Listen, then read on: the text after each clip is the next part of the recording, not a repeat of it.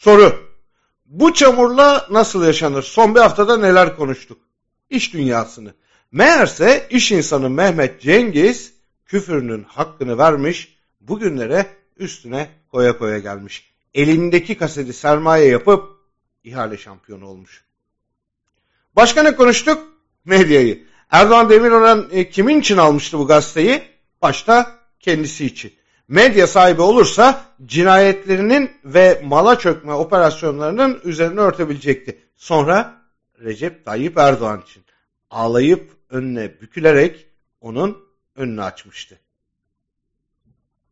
Ayrıca kendi oğlu Yıldırım Demirören'e de fırsat sundu. Öğrendik ki Erdoğan Demirören oğlu okuldan atılmasın diye ona okul da almış.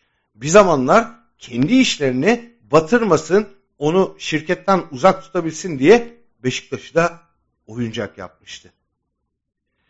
Ne babalar var şu hayatta. Kimisi oğluna defter ya da plastik top alamadığı için intihar ediyor. Kimisi okul, takım, medya satın alıyor. Ama Sezar'ın hakkını Sezar'a vermek lazım. Yıldırım Demirören babasından öğrenmiş. Sistem basit. Fakirden alıyor, kendi cebine koyuyor. Bankanın çiftçiye ayırdığı paraya göz dikip cebine atıyor. Sonra da kuruşunu bile geri ödemiyor. Son bir haftada bir kere daha yeniden sağlamasını da yapmış olduk. Nereden? Yayınlanan ses kayıtlarından. Neyi teyit ettik? Metin Külüngün Erdoğan'ın aracılığıyla Sedat Peker'den Biden görüşmesi öncesi konuşmasın diye ricacı olduğunu. Başka? Bir dönem Erdoğan ile paramiliterizm köprüsü kurduğunu. Berat Albayrak'ın derin abimiz Elazığlı Mehmet Ağar'ın AKP vekili oğlu Tolga Ağar'ı Marmara bölge temsilcisi yapmak için çok uğraştığını sorduk. Bu sevgi bağının sebebi petrol mü acaba? Çünkü biri e, Yalıkavak'a çöken kişi, diğeri şirketinin adı İşit Petrolleri belgelerinde çıkan kişi. Mehmet Ağar deyince de her dönem petrol, her dönem cinayet, her dönem uyuşturucu.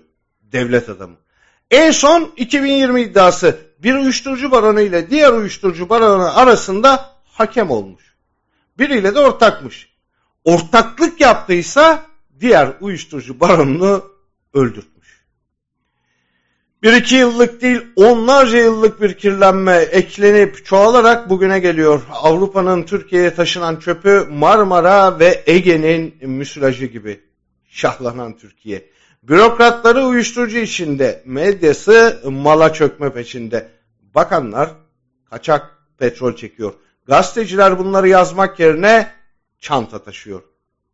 Türkiye ya tüm bunlara medyası, iş dünyası, siyaseti ve muhalefeti ya da en çok kamuoyuyla karşı koyup yüzleşerek üzerine beton dökecek ya da kulakları çınlasın Barbaros Şansal'ın söylediği gibi kanalizasyonda boğulup gidecek.